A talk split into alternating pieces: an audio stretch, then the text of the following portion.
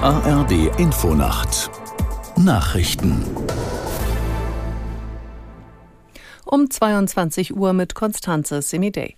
Die Opposition hat die Beschlüsse der Kabinettsklausur auf Schloss Meseberg kritisiert. CDU-Chef Merz sagte, das sogenannte Wachstumschancengesetz werde aus seiner Sicht keine Zustimmung der Länder bekommen. Aus Berlin Oliver Neuroth.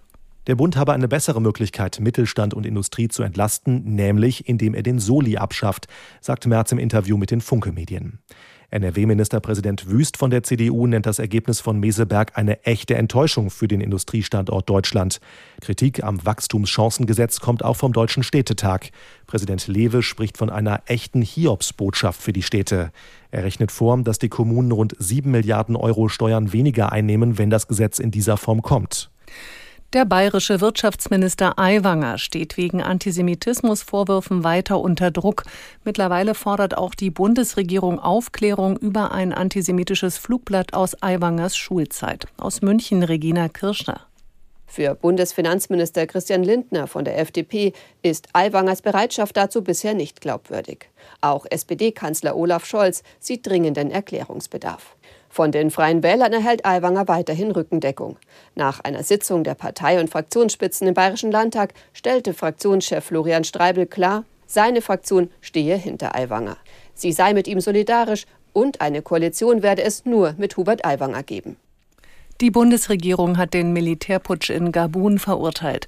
Selbst wenn es berechtigte Kritik an der Transparenz und Rechtmäßigkeit der jüngsten Wahlen gebe, dürfe nicht das Militär mit Gewalt in den politischen Prozess eingreifen, erklärte ein Sprecher des Auswärtigen Amtes. Die Menschen in Gabun müssten frei und selbstbestimmt über ihre Zukunft entscheiden können.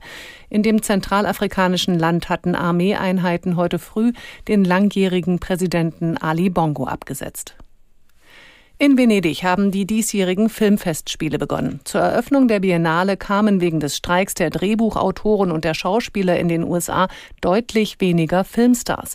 Neben den Mitgliedern der internationalen Jury war vor allem italienische Prominenz zu sehen, etwa das Filmteam des Eröffnungsfilms Kommandante. Das Drama über einen U-Boot-Kommandanten im Zweiten Weltkrieg ist einer der 23 Beiträge, der in diesem Jahr im Wettbewerb um den Hauptpreis, den Goldenen Löwen, konkurrieren. Soweit die Meldungen.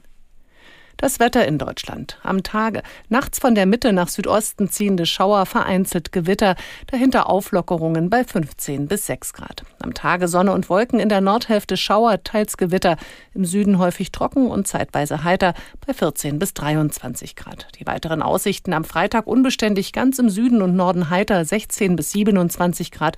Am Samstag über der Mitte Schauer, sonst freundlicher bei 19 bis 28 Grad. Das waren die Nachrichten.